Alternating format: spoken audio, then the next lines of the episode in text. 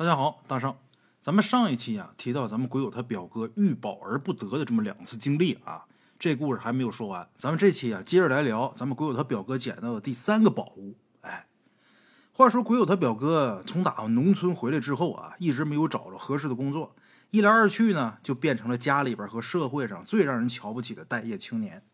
鬼友他表舅为他表哥的这事儿啊，没少着急上火，但是鬼友他表哥志气不小。国营工厂里的工作呀，他根本就看不上眼。当领导的野心呢，他倒是没有。但是啊，他特别羡慕那些整天坐着火车前往全国各地跑业务的人。哎，跑业务的业务员呢，隔三差五的就得出差。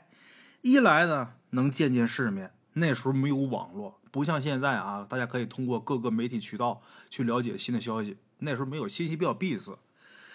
跑业务出差，一来可以见世面，二来那个年代没有像淘宝这种购物网站，物流行业也很落后。如果说谁往上海、广州出趟差，那就会有很多人呢托他给捎东西，每件东西他多收点钱，加点价，那这利润加起来是很可观的。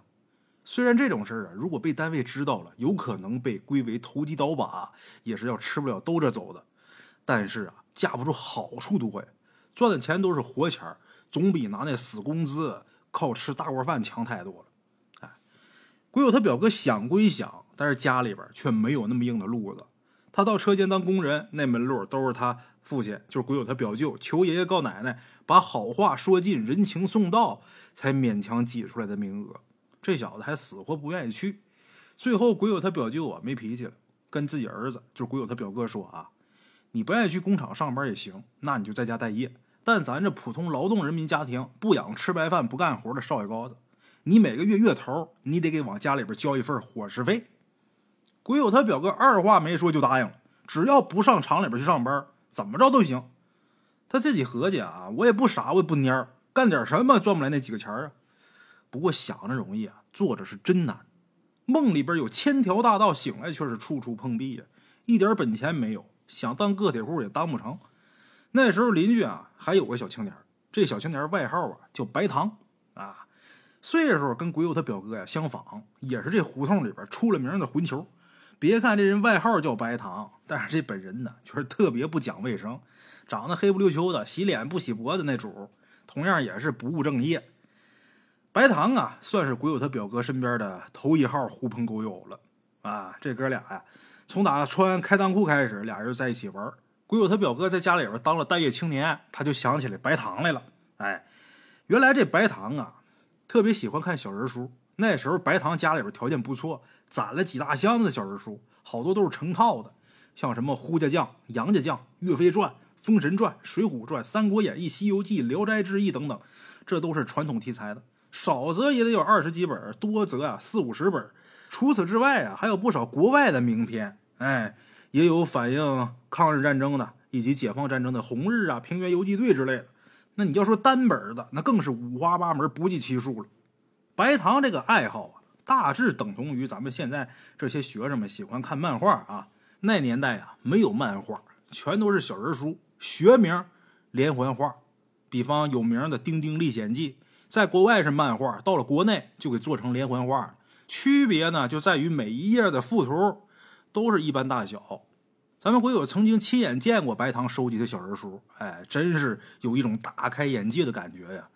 印象最深的就是《洋葱头历险记》，白糖把这些小人书啊看得跟宝贝似的，舍不得让别人看，因为咱们鬼友跟他表哥的关系，咱们鬼友才有机会看全了《洋葱头历险记》。回到学校之后啊，跟他们同学们吹了好长时间啊。鬼友他表哥找着白糖，俩人啊认真的商量一番。那年夏天呢，这哥俩在胡同口的树荫底下摆了个摊儿，哎，地上铺几张报纸，摆几个小板凳，把这些小人书啊拿去租赁，两分钱一本，五分钱可以随便看一下午。很多小孩甚至大人都来看，这一天下来啊，不比到厂里边上班赚钱赚的少。哎，白糖啊，虽然说舍不得这些小人书，可是他呀也想赚点钱，于是呢。跟鬼友他表哥对半分账，赚了钱，这哥俩一人一半。除了交给家里的一部分，剩下的钱打台球、看录像，绰绰有余。哎，转眼间到了秋季，秋风一起，落叶满地，天时渐凉，这时候就不再适合摆地摊拎小人书了。鬼友他表哥跟白糖啊，俩人一数，剩下这钱呢，足得有一百多块钱。在当时来说呀，这已经是很可观了。那时候普通工人一个月的工资啊，不过也就几十块钱。不过这小人书啊，也因为被翻看的次数太多，磨损缺失的这情况啊，特别严重。那些成套的书很容易就零散了，你再想把它凑齐了，难于登天的。那时候根本就想不到，这几大箱子小人书，如果要是留到现如今。那可真值了大钱了。当初小人书鼎盛时期啊，不乏很多美术大师手绘制作，极具收藏价值。当时几毛钱一本的绝版连环画，如果保存到现在的话，品相比较好的，能拍到几万块钱。成套完整的那就更值钱了。哎，那么那位说，那小人书还能值那么些钱？真能。在连环画收藏界呀，备受追捧的一套小人书，是上海美术出版社出版的《三国演义》。全套一共是六十册，搁在现在啊，能抵得上一套商品房。当年白糖就有这套书，六十册，一本不少。他连二十世纪五十年代绘画大师南顾北流的作品都有。可是为了赚点小钱啊，把这些小人书啊，通通的都给糟蹋，丢的丢，残的残。再加上白糖自己啊，也不上心了，导致这一本都没留下来。哎，不过收藏热呀。也都是近几年的事那时候也不觉得心疼啊。鬼友他表哥摆摊拎小人书赚钱的那个夏天呢，碰上一件挺可怕的事当时啊，也跟他捡来的一个东西啊有关系。话说那天呢，这哥俩租小人书呢，那天天很热啊。鬼友他表哥跟白糖俩人啊，跟往常一样在路口摆摊天黑以后呢，虽然有路灯，但是蚊子也跟着都出来了。因此啊，他们呢就在吃晚饭之前把这摊收了。鬼友他表哥这人呐，眼尖，不当飞行员都可惜了。那次收摊的时候啊，他就瞥见这地摊上啊有个挂坠捡起来铺的铺的尘土，仔细一看，这是一枚拿红绒绳穿着的老铜钱。哎，肯定是谁不小心掉这儿的。路口这地方啊，一天到晚呐，人来人往，没处去找失主去。再一个，鬼友他表哥也没那么高的觉悟。他觉得这小挂坠啊挺好看的，是个玩意儿，顺手啊就把这东西给揣兜里。鬼友他表哥当时啊没想太多，而且啊捡来的东西也不知道是好是坏，所以呢他谁都没告诉。收摊回家之后呢洗脸吃饭。鬼友他表舅表舅妈照例是唠唠叨叨没完，埋怨他啊放着好好的工人不当，摆个小摊租小人书，哎呀家里的脸子都让你给丢光了啊！像这种唠叨，鬼友他表哥早就已经习以为常了，左耳朵听右耳朵冒。从来也不拿这些话呀当回事哎，鬼友他表哥当天呢累了就没出去玩吃过饭到院子里边乘一会儿凉，跟一群狐朋狗友扯扯闲篇还把那用红线穿着的那铜钱啊拿出来挂自己脖子上显摆。大伙都说啊，这铜钱啊应该是个护身符，而且这铜钱啊上面这字啊太古了，谁都认不出来。说这东西啊说不定能值钱。鬼友他表哥听完之后挺高兴，可夜里边。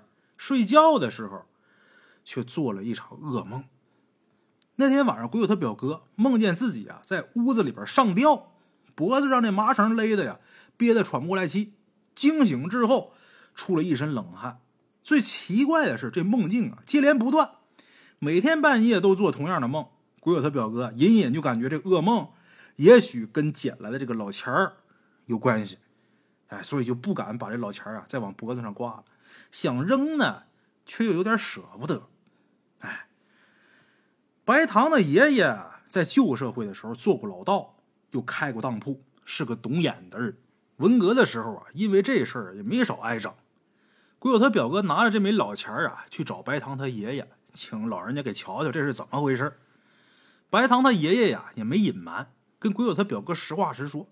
老爷子说呀，早年间呐。他当老道给人算命做法，就是为了在江湖上啊混口饭吃，没什么真本事，但是眼力啊还是有的。他一看鬼友他表哥捡来的这老钱儿啊，老爷子就说这玩意儿根本就不是挂在脖子上的东西，没人敢在脖子上挂铜钱。但凡这么干的，肯定是不懂事、自找倒霉的棒槌。老钱儿这东西在解放以前呢是有压制的意味，因为这上面住着官字，哎。死人装棺入土之前呢，通常嘴里边得放一枚铜钱，这叫压口钱。再往早了说，人们这个穿的衣裳宽袍大袖，这下摆很长，让风一吹就起来了，行动不方便。因此呢，就发明了一些压衣服的东西。平时啊，是拴在腰上的，哎，拴腰带上这么吊着。这东西不仅仅是一个装饰啊，它还起到了压衣服下摆的作用。压衣服的东西呢有很多种，大家伙熟知的玉佩就是其中的一种。但是玉器这东西不是谁都能戴得起的。汉代以前的平民百姓啊，戴玉器是触犯法律的，所以呢，就有人呢用小刀代替。这小刀叫压衣刀。《水浒传》里边有段说，宋公明怒杀阎婆惜，宋公明宋江他用的凶器就是压衣刀。哎，但俗话说，寸铁为凶。把属于匕首之类的开了刃的压衣刀带在身上，在很多时候都是犯忌讳的举动。所以说，最常见、最普通的方法，就是在腰间挂一枚铜钱压衣服。哎，所以说这个铜钱是有压制的意味的。大家伙啊，平时也要注意，千万不要把这铜钱呢挂到自己这个脖子上，哎，戴在身上当一装饰品。我之前还真就碰见过有这么一个人啊。还跟我买铜钱呢，问他干嘛？他说挂脖子上，说这东西好看。最后反正我也没卖给他。我们家有一个亲戚啊，就是大圣我的远房表哥，不是亲表哥啊，远房表哥，他就是弄一铜钱，弄一红绳挂脖子上，他觉得挺啊挺有个性，挺好看的。这东西是万万不可的。哎，根据白糖他爷爷的猜测啊，鬼友他表哥捡来的这枚老钱儿，多半是哪个吊死鬼身上带的东西，不知道为什么留到了现在。把这玩意儿挂脖子上，那夜里能不做噩梦吗？这玩意儿值不值钱不好说，但是留家里边确实容易招灾惹祸，赶紧趁早扔了。哎，鬼友他表哥听完这番话，心里边啊能不害怕？不过他也不完全相信啊，掂量来掂量去，一直没舍得扔。但要说这事儿邪门吧，自打这老钱离了身鬼友他表哥再没做过那种噩梦。后来，鬼友他表哥他们家呀，经过拆迁搬家，这没让人做噩梦的老钱就此下落不明了，也不知道啊，跑什么地方去了。哎，鬼友他表哥，在鬼友他表舅的眼里啊，始终是个没出息的待业青年。但是在咱们鬼友看来啊，他表哥呀，是一个挺能折腾的人。从小呢，胆儿就大，敢做敢闯，向来呀，不循规蹈矩。举个例子啊。以前有一种关于耳禅的传说，说这耳禅呢，耳禅啊，这是叫白了，也有叫耳屎或者耳垢的啊，总之就是耳朵里边的秽物吧。哎，据说啊，正常人要是吃了这玩意儿，立刻就能变成傻子或者变成哑巴。哎，大人经常这么告诉小孩我不知道你们小时候家里边大人有没有说过这事儿啊？反正我小时候我家里人是说过，说吃这耳蝉呢，吃完之后能变哑巴，也有地方说吃完之后能变傻子。鬼友他表哥他们家那地方就说吃这东西。能变成傻子，哎，鬼友他表哥他们家那胡同，那些大人经常这么告诉小孩就说：“你看咱胡同里那老傻子，就是小时候误吃耳蝉造成的啊。”这种事没有依据，完全是无从考证的。反正大伙都这么传，渐渐的呀，就都信以为真了。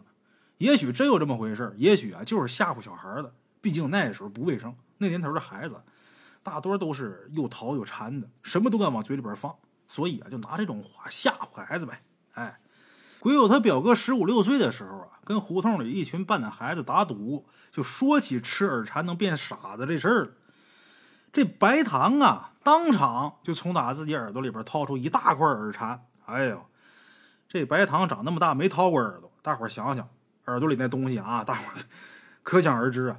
掏出来这块耳蝉，据说得有小指甲盖那么大，也不知道存多少年，黄里边都透着绿。白糖把这耳蝉抠出来，放手里边，给鬼友他表哥看。你敢不敢吃？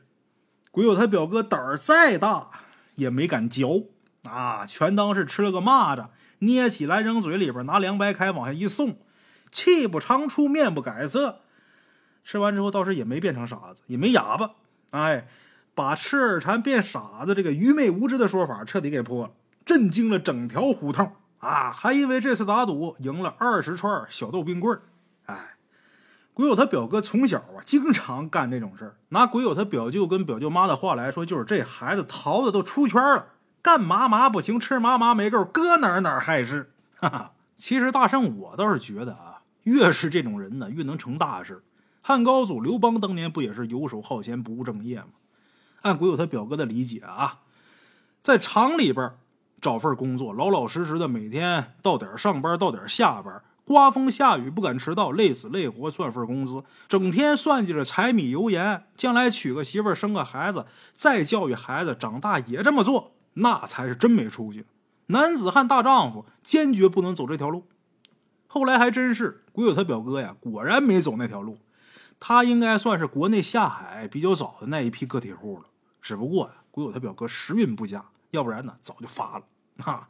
当然，摆这小人书摊捡的那老钱儿啊，后来莫名其妙的丢了。那老钱儿倒也算不了什么不得了的东西。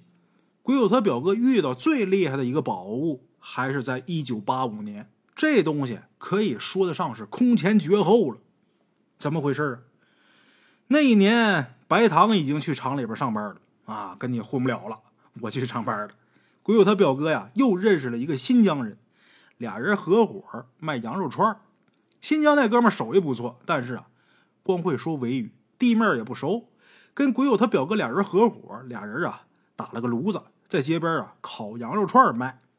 那可是天津最早的羊肉串了，至少周围的人在鬼友他表哥摆摊之前都没尝过这种西域风味那会儿是两毛钱一串，羊肉啊都是拿这自行车车条穿的，不像现在啊都用竹签子。拿车条穿这肉串烤，大上我小时候还这么吃呢。那时候也没有像现在现成那种钢签或者竹签，就是拿自行车这个轮毂的车条，哎，拿那个串。鬼友他表哥这炉子架好以后啊，后边放了一台破录音机，那喇叭都劈了，也不知道从哪弄了一盘旋律诡异的磁带，说是新疆的乐曲，但是放出来呜里哇啦，谁也听不清楚到底是什么曲子。这新疆人拿一把破蒲扇。一会儿把这羊肉串啊，在这炭火上翻来覆去的烤，一会儿啊捏点孜然辣椒面往上撒，这动作呀非常熟练。拿这破蒲扇扇一扇，那炭呢就冒白烟，混着烤着肉的香气，让人隔着半条街都能闻见。鬼友他表哥就在那诡异的旋律下啊，嘟噜着舌头，吆喝声音啊，什么辣的不辣的，领导世界新潮流的羊肉串之类的，反正这些话吧。啊，这买卖在当时来说呀。那可太火了，路过的男女老少没有不淌哈喇子的。每天下午啊，都围着一帮人。话说那天啊，就有个外地男的，看这样子四十来岁，大概是到天津探亲或者出差的。一听口音，就是土生土长的北京人。哎，因为北京人呐口甜，老北京说话跟普通话不一样，儿化音特别重。刚解放那会儿啊，全国党政机关都设在了首都。各个机关加上家属不下百万，这些人大多都是来自五湖四海的，口音南腔北调，子女后代基本都说普通话，但是啊，不是老北京的土话。只有四九城里边住了多少代的人才说真正的老北京话。鬼友他表哥家呀，在北京有亲戚，所以一听这口音呢，就听出来了，这是一老北京人。哎，这位老北京走在半路上，也被鬼友他表哥这羊肉串啊给吸引过来了，吃了两块钱的，吃十串。吃完抹抹嘴，抬脚走了，把手里拎的这包啊就忘在原地了。鬼友他表哥对这人呢有印象，可等到晚上收摊的时候啊，还没见这失主回来。他一琢磨啊，这么等也不是事儿，打开看看吧，看看包里边有什么。要是有很多钱的话，人家肯定是挺着急的，赶紧叫派出所，让他们想办法联系失主去。如果要是没什么值钱的东西，那我就自行处置了。没准啊，就是一些土特产之类的啊。想到这儿呢，他把这包打开，就看这包里边啊，除了零七八碎一些票据之类啊，还有一个很奇怪的东西。这东西啊，像是年头很老的玉石，但是放手上一掂，没那么沉，能有一指来长，两指来宽，形状呢也不规则，疙里疙瘩的，泛着白。还带着一丝的黑绿色的斑纹。他从来没见过这种东西，看着又不像古董。晚上回家以后，鬼友他表哥就拿这东西去请教白糖他爷爷了。啊，白糖他爷爷当过老道，算过卦，也做了好多年当铺的掌柜的，长眼一看这东西，连连摇头。老爷子表示没见过这东西，像玉肯定不是玉，这些绿黑色的纹理呀，也不是铜沁啊。这古玉跟青铜器如果一起埋到地下的话，年深岁久，这青铜之气沁入玉的气孔当中，就会形成深绿色的沁色，这叫青铜沁。哎，如果古玉是放在尸体旁边的，这死尸腐烂的血水泡过这玉，年头多了，这玉啊里边有黑色的东西，这叫血沁。哎，而这东西上的斑纹呢，呈黑绿色，又不成形状，多半是仿古玉的西贝货。那位问什么叫西贝货呀？东南西北的西，宝贝的贝，西贝这俩字落一起，是不是念假？哎，这是姓贾的那贾，这个贾跟真假的假是谐音，在江湖上必会直接说真假的一个假字，所以就拿西贝二字指假货。哎，白糖他爷爷说呀，这玩意儿一个大子儿都不值。哎，鬼友他表哥听完之后啊，也挺扫兴的，又想到这包里边有证件跟票据，就想这玩意儿还是赶紧还给失主为好。哎。转过天来，还没等他把这东西送到派出所呢，那位老北京啊，就急匆匆的来找他来了。感情这位啊也是够糊涂的，回家之后才发现这包没了，也想不起来丢哪儿了。一路打听过来，问到鬼友他表哥这儿，鬼友他表哥呀就把这包还给人家了。这老北京人呢，感激不尽，主要是这些票据啊事关重大，如果这东西要是弄丢了，那很麻烦。这时候，这人呢就从打包里边把那块假玉拿出来，要送给鬼友他表哥了。鬼友他表哥执意不收啊。另外啊，他还挺生气的，这人他妈真虚情假意，拿这东西糊弄我。我昨天我都找人看完了，这就是个假货。但是这老北京人说了啊，这东西啊确实不是玉，那他打哪儿来的呢？您呢听我跟您说说。这北京人说啊，我老家呀。是正红旗的旗人，前清的时候当皇差，守过陆米仓。陆米仓您听说过吗？这陆米仓是什么呢？明末清初，八旗铁甲入关，大清皇帝做了龙庭，给八旗各部论功行赏。这天下是八旗打下来的，今后有朝廷一天，八旗子弟就有禄米，到月去支取，这叫铁杆庄稼。当然，根据地位不同，领多领少是不一样的。属于是一种俸禄，领回来这个禄米呢，你可以自己吃，也可以拿到市上啊换钱。哎，朝廷存米的这地方就叫禄米仓，仓里的米年复一年，新米压着陈米。